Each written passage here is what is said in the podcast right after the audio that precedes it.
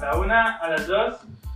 Bueno, bienvenidos a este podcast Incubando Negocios. Hoy traigo un super invitado, Yesid Vega. Yesid, gracias por aceptar, papi, la invitación. La idea es que hablemos un poquito para desmentir algunas cosas, para aportarle a las personas que están viendo este podcast, este video podcast, pues como la mayor información de valor posible que de pronto no van a encontrar tan fácilmente en internet. ¿Listo?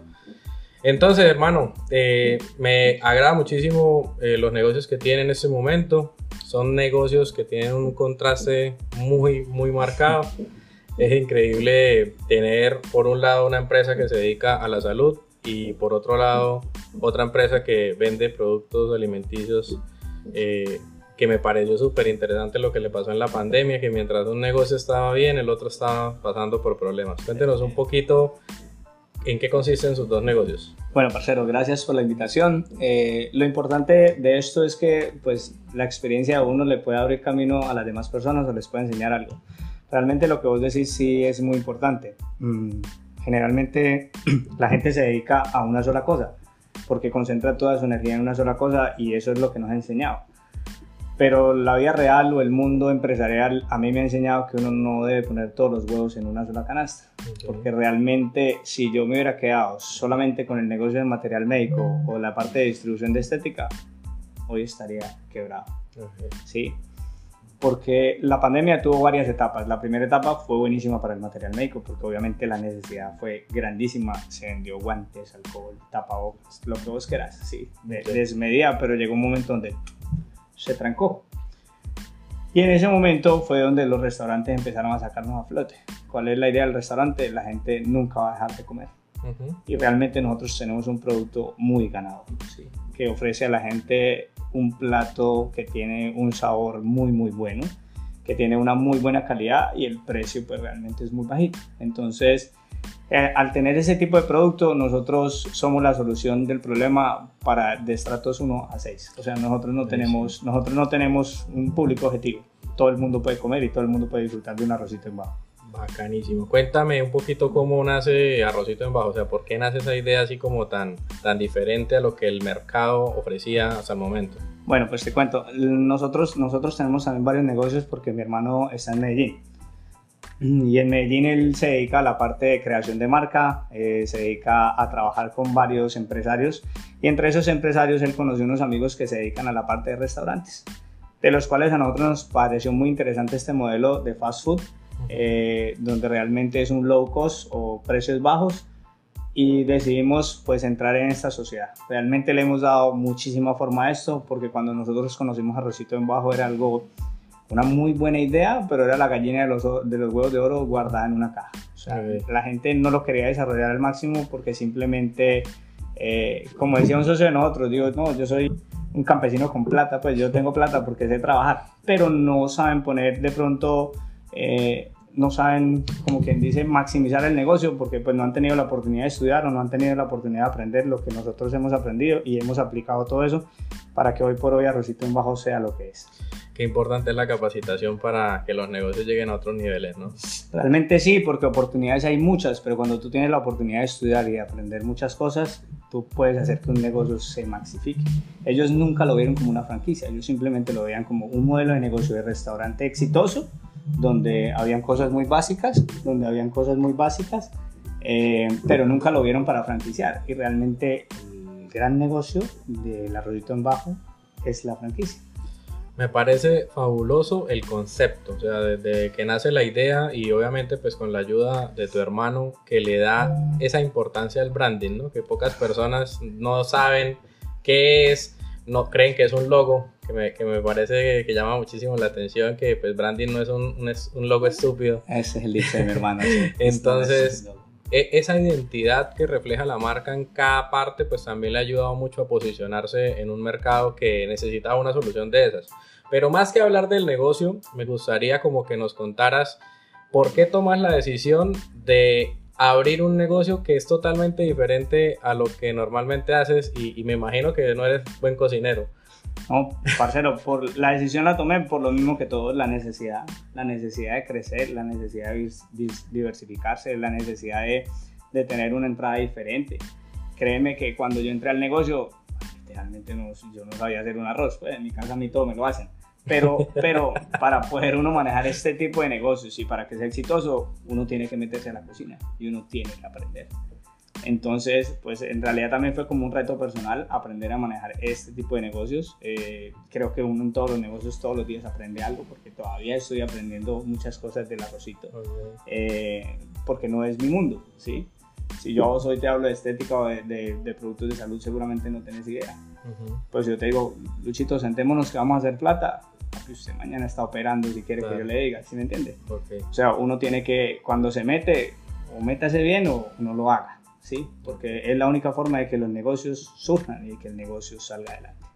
Perfecto, me parece también muy curioso que muchas de las excusas que uno se coloca cuando va a emprender una idea es como de que ah, no soy lo suficientemente perfecto como para lanzarlo al mercado. Eso no es lo mío. O no tengo, no tengo la capacidad o no es lo mío y, creo que ahí renuncia la mayoría de personas. Porque también es un tema emocional, ¿no? Sí, la capacidad la tenemos todos. Lo que pasa es que algunos superamos la etapa del miedo, otros no. Entonces, por eso muchas veces lo que hablábamos contigo, las ideas se quedan siendo ideas. ¿Cómo superar el miedo, sobre todo cuando hablamos de emprendimiento? yo pienso que en mi caso personal, la necesidad, la necesidad de crecer, la necesidad de mantener la familia, la necesidad de sacar a mi hija adelante, la necesidad de ofrecerle lo mejor a los míos, la necesidad de sentirte que tú tienes la capacidad de siempre demostrarte. Realmente yo soy de esas personas que todos los días como que se autoanaliza y dice, yo puedo otro poquito. Y eso a veces es duro porque tú nunca estás contento con lo que estás haciendo. Y llegas a un punto donde uno dice, pero bueno, ya, pero, pero yo pienso que si no hay una autocrítica, jamás vas a poder superar lo que hoy eres. ¿Cómo solucionaste el tema del personal? Porque muchas de las personas que yo asesoro me dicen como, ah, es que es muy difícil conseguir esto, ah, es, que es muy complicado. ¿Cómo, ¿Cómo se puede avanzar, sobre todo en una primera fase cuando uno está haciendo el montaje del negocio? Pues, ¿qué, ¿qué, es lo mejor? Sobre todo en los restaurantes es lo más complicado, porque conseguir una persona eficiente, además que el trabajo de los restaurantes es muy pesado. Eso es algo que no aguanta todo el mundo porque una cocina, el calor, el boleo que, que tuviese allá. Mira, cuando nosotros empezamos, tú no me lo vas a creer, nosotros, yo me metí a la caja, yo me metí a servir arroz, yo me metí a repartir volantes, yo me metí a cocina, yo recogía platos, yo lavaba platos. Y mi papá, pues que siempre ha tenido como los medios y nos ha dado pues la oportunidad ¿usted qué lavando platos? Yo no le pagué a una universidad eso porque usted es huevo, ¿no? Que y yo, la única forma de yo entender la persona que está lavando los platos y el por qué no los va a lavar si tiene que servir un arroz es estando metido. La única forma de yo entender si una persona en la cocina está cansada y no puede más es yo estando y aguantándome el calor de la cocina. Eso no lo hace todo el mundo, ¿sí me entiendes? Y yo pienso que usted antes de ser un buen jefe tiene que haber sido un buen empleado. Es más, yo tengo una historia muy curiosa que una vez uno de los trabajadores, yo le dije, ah, que pongas el delantal y vengamos a repartir volantes aquí en la calle. Me dijo, no, marica, a mí me da pena. Disculpe, yo le dije, no, vaya como a mierda, huevo. Yo soy el dueño de esta mierda y no me da pena, parcero. Y no, papi, no sé, la pena es en otra parte, parcero. Vamos a repartir volantes porque esto no va a salir adelante allá guardados. So, usted en el restaurante tiene para adelante y bueno, mijo, eh, siga adelante, va a comer arrocito, arrocito paisa con chicharrón, arrocito. Si no, no lo va a lograr nunca pero el, el, el ponerse el overall creo que es lo que le falta hoy en día, sobre todo a las nuevas generaciones. Porque mucha gente piensa que por tener un estudio simplemente puede llegar a mandar o nunca van a llegar a entender su personal lo suficiente. Porque muchas veces un empleado te dice, tengo calor y no lo soporto. Y vos decís, no, pero tú tienes tu oficina con aire. Entonces, que ese un día ya con ellos, comas el calor que se tienen que comer y, y usted realmente vea si es insoportable el calor que tiene. Jefe por un día, ¿no? Sí, sí, se puede decir que sí. O empleado por un día. Se puede decir que sí, pero no estaba encubierto. Sí. pero sí, realmente, realmente yo pienso que para poder entender los empleados tienes que meterte en el pellejo de ellos. El tema de la confianza cada día cobra más peso. Eh, conseguir personas confiables es muy difícil, muy difícil porque pues se han perdido valores y un montón de cosas que, pues acá no vamos a, volver a mencionar. Pero ¿en qué punto dice uno, ok, si es la persona que estoy buscando, si es la persona que quiero? ¿Le haces pruebas primero o, los contratas primero? ¿Cómo es el proceso? Pues no, no, uno personal, al principio va a la ciega, sí. Y yo personalmente lo que hago es ponerles pruebas. Entonces, pues yo a veces genero facturación que ellos no saben, a veces saco plata que ellos no saben, a veces, ¿sí me entendés? Y cuando vos te entregan, te entregan cuentas, pues ahí te das cuenta si realmente son honestos, porque dicen, me falta o me está sobrando. Ok. Generalmente cuando están sobrando nunca dicen nada, entonces ahí tú te vas dando cuenta, porque el que se roba mil se roba cien mil. Yo Eso sí conocí- lo puedes tener claro. Yo conocí una persona que siempre que me pagaba, me pagaba en efectivo y me daba más plata de lo normal. A ver, ¿usted qué decía? Yo contaba la plata, yo para contar plata en- eh, físicamente, pues vengo de un mundo bastante digital, me estoy acostumbrado a la transferencia, pero en este caso esa persona me, me pagaba en efectivo y yo empezara a contar, pues yo, yo me demoraba. La persona se burlaba de mí, no, a mí usted para contar plata no, no, no, como que no es. yo, papi, sí. Yo le digo, no, yo cuento, pero despacio. A mí no me presione porque yo cuento a mi manera, voy a mi ritmo para contar bien. Y está bien, Y vaya. seguramente te probó muchas veces. Muchas veces yo sí me daba más y yo, ¿qué será? Vuelve y cuenta otra vez. Ah. Y le decía, mire, me está dando, además, gracias a Dios, mi mamita me enseñó que pues lo que uno ni más ni menos, o sea, siempre en la medida de lo justo, Sí. Pero ese tipo de estrategias es muy buena y muchas personas a veces no las implementan porque creen que están como en contra de la moral de las personas, pero yo creo que entre más rápido uno califique al personal, mucho mejor. Es que no hay como confiar en tu gente. ¿Y, y, y en qué punto sacar a la persona? ¿Cómo, ¿Y esos despidos, cómo, cómo te va con esos despidos? No, nada. ¿Sin corazón Pues, sí, o son la familia, como Ah, papi, dice? pasó esto, pasó esto, pasó esto. No, y hay gente súper creativa. hay gente que llega y cuando se ve descuadrado empieza a volver facturas. Entonces uno tiene que sentarse y venga, tal, porque usted hizo esta factura a las 2 y la canceló a las 6. 6 horas para darse cuenta que tenía que hacer una devolución. Sí. Entonces, no, ellos mismos dicen, no, sí, hasta luego. Delegar no es fácil porque No, hay que estar encima. delegar no es nada fácil, más cuando tú eres una persona como yo, que siempre quiere que las cosas se hagan lo mejor posible. Y muchas veces la gente es perezosa. Y eso a veces me sirve, a veces juega a mi favor y a veces juega en mi contra. Dice Bill Gates que él contrata a puras personas perezosas porque siempre encuentran una manera fácil de resolver un problema. ¿Qué tan cierto es eso? Pues no, a mí no me parece tan cierto. O sea, a mí me parece que hay veces que a uno le puede servir que la gente sea perezosa porque no hace las cosas tan bien. Entonces, por ejemplo, que mi competencia sea perezosa me fascina. Porque no se toman el tiempo de analizar y atender el cliente como yo lo hago. Pero que mis empleados sean perezosos no me sirve. Ok. porque es una deficiencia. Y cuando hay gente que vos buscas, y por ejemplo, te doy un ejemplo en el restaurante, vos le decís, limpia esa mesa. Ujú. Hay gente que va y limpia esa mesa. Él puede ver las otras tres sucias, pero limpia esa mesa. Eso es pereza mental. parce. ¿Y eso, ¿Y eso cómo se combate? O sea, ¿qué, qué medicina No, no. le damos a esa persona? No, no, uno puede educar a la gente. Sí. Uno puede educar a la gente porque yo he encontrado gente que al principio digo, no, pasa este man ni para un caldo, pues. Pero, pero hay gente que sí tiene ganas de trabajar y yo he dado con gente muy buena. Hoy por hoy, de verdad que le doy gracias a Dios porque tanto en los arrocitos como en HIC tengo gente muy buena, gente muy trabajadora, gente muy honesta, gente en la que yo confío ciegamente. O sea, eso es gente que maneja plata más que yo, pues. Entrando un poquito como en materia y pues como para aportar la mayor cantidad de información a las personas que nos están viendo, ¿qué tan importante han sido las redes sociales para sus negocios? La red- la- las redes sociales en este momento juegan un, un papel demasiado importante. O sea, el que no entendió que se tiene que digitalizar simplemente está destinado a acabarse. Porque la competencia sí lo está haciendo. Y si vos no entendés que hay que digitalizarte, pues estamos jodidos. En la parte de HIC es una manera de mostrar el trabajo de mis clientes, de mostrar los resultados, de mostrar productos, de llegar a gente que ni siquiera nos íbamos a imaginar. Porque yo como le voy a despachar a una persona que está en Villavicencio, una persona que está en Cali, una persona... Antes no teníamos esa opción, antes era el que entraba por acá y ya. Nosotros tenemos la capacidad de asesorar gente que está incluso en otros países, nosotros tenemos la capacidad de hacer este tipo de eventos con gente que está en otros lados. El arrocito, obviamente hay mucha gente que no pasa por el centro porque son un estrato 6 que no se mueve, sino es Caobos, Barrio Blanco, ta, ta, ta. Pero son fanáticos del arroz. Entonces, gracias a las redes sociales, nosotros podemos mostrarle a la gente que tiene, se antojan y piden un domicilio si no, nunca jamás lo van a conocer, porque un, un local en la 11 entre sexta y séptima, pues por allá no va sino el que tiene negocio allá. Sí, perfecto. ¿Qué le puedes decir por lo menos a una persona que en este punto, aún y con todo lo que ha pasado, no ha tomado acción en empezar a poner la mira en un mercado digital? No, que empiecen ya. Ya. No, que empiecen Está ya. bravo, Que empiecen ya. No, y vos sabes cómo, cómo nos tocan HC. duro. O sea, nosotros nos reunimos semanalmente y tenemos un equipo de siete personas trabajando en las redes sociales. ¿Sí?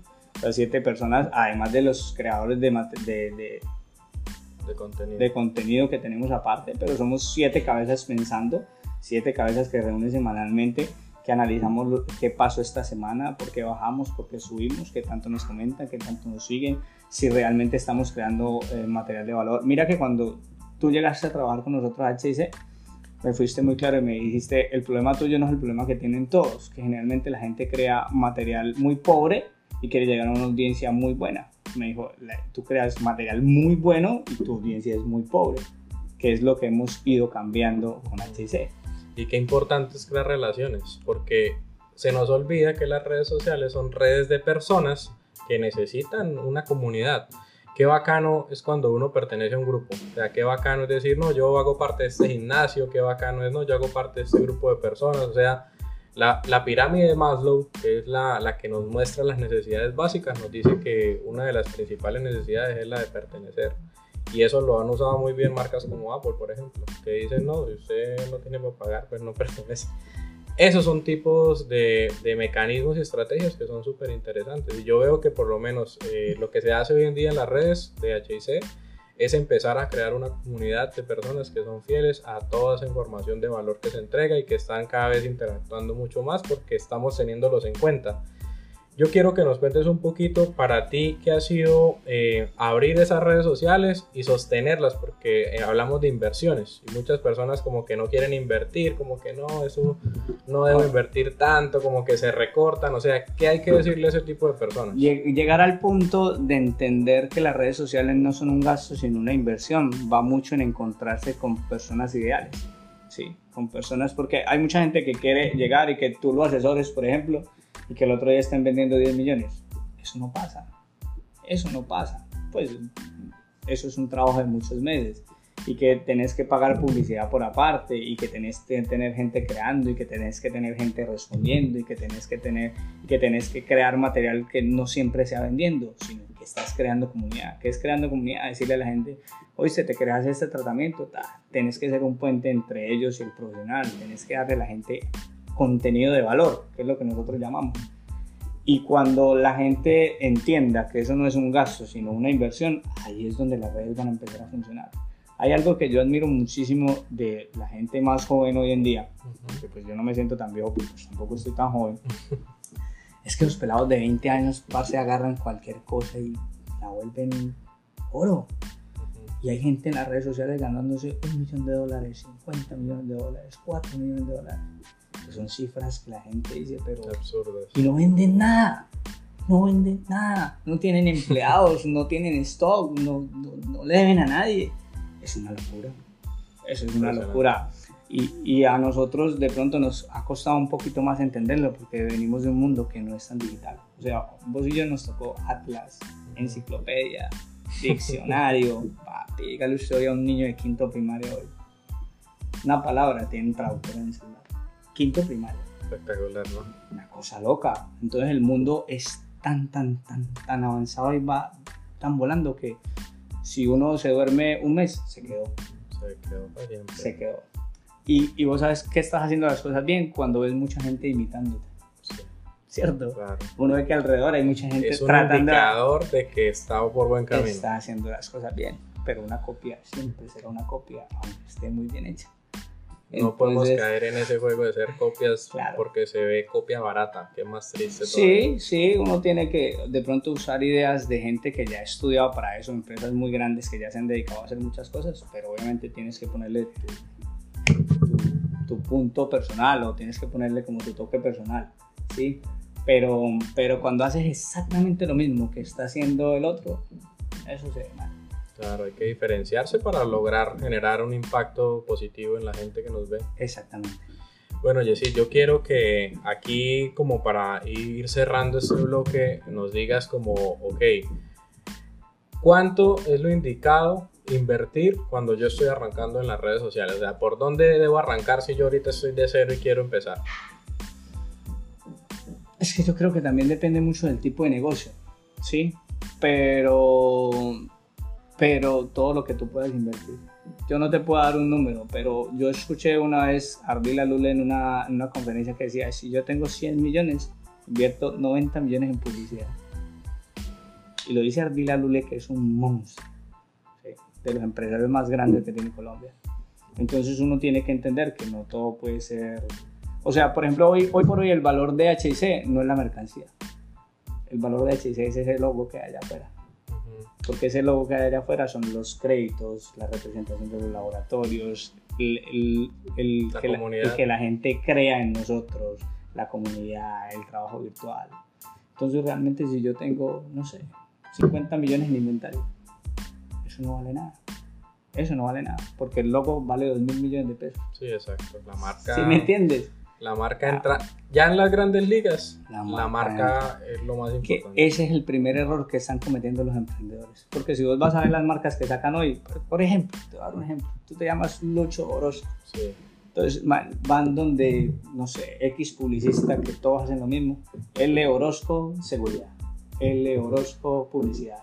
L Orozco Venta Material O sea, marica, se si, si, si empiezas mal o si empiezas mediocremente, pues nunca pidas llegar a lo más alto, porque uno siempre tiene que ponerse una meta alta para poder alcanzarla, para poder llegar a hacer lo que uno quiere ser, porque si empezamos mal y tienen que empezar a darle valor a la marca, que es la importancia de lo que mi hermano hace.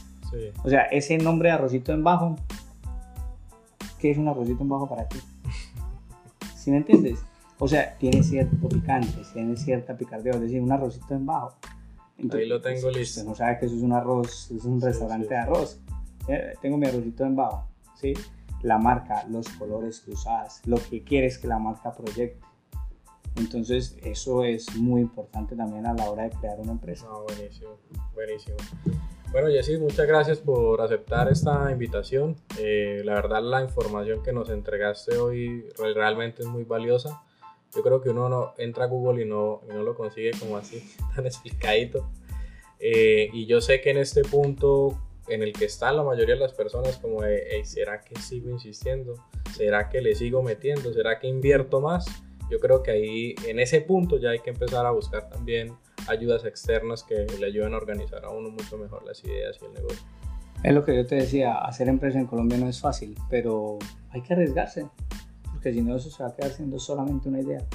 Si tú no te arriesgas, si no, no te equivocas, si no pierdes plata y no te caes y te levantas, jamás va a pasar nada.